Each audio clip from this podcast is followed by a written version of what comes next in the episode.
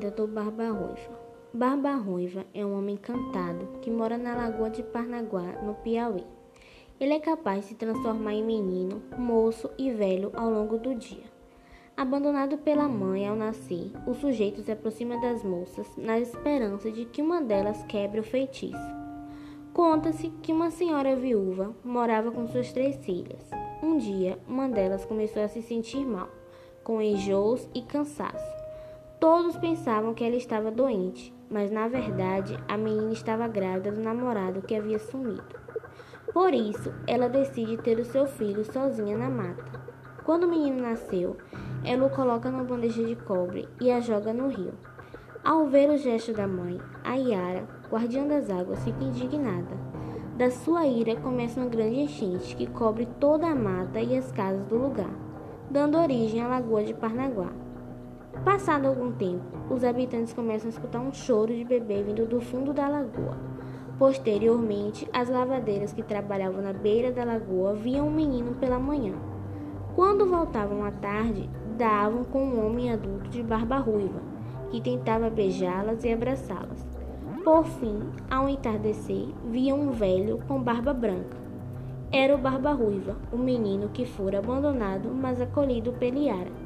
Ele tenta desesperadamente aproximar-se de uma moça que seja corajosa para libertá-lo do seu encanto, jogando água benta sobre sua cabeça.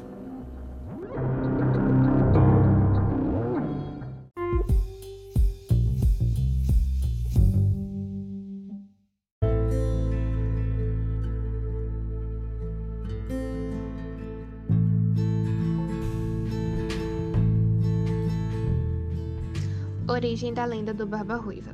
A história do Barba Ruiva é uma mescla de tradições indígenas com histórias trazidas pelos portugueses, pois existiu de verdade um almirante chamado Barba Ruiva.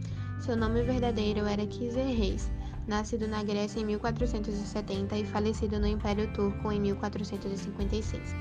Barba Ruiva conquistou e dominou o mar Mediterrâneo para o Império Turco-Otomano durante o século XVI. Também podemos ver a influência dos costumes cristãos quando se afirma que o encanto somente seria quebrado com água benta.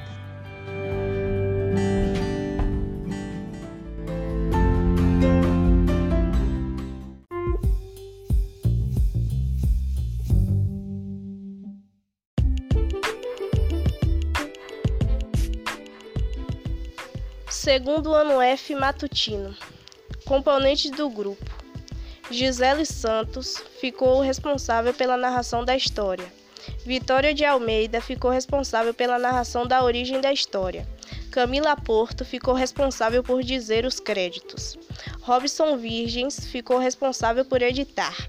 Alan Souza, Andrew Levi e Jéssica Araújo ficaram responsáveis por esclarecer algumas dúvidas e ajudar a responder as perguntas do resumo crítico.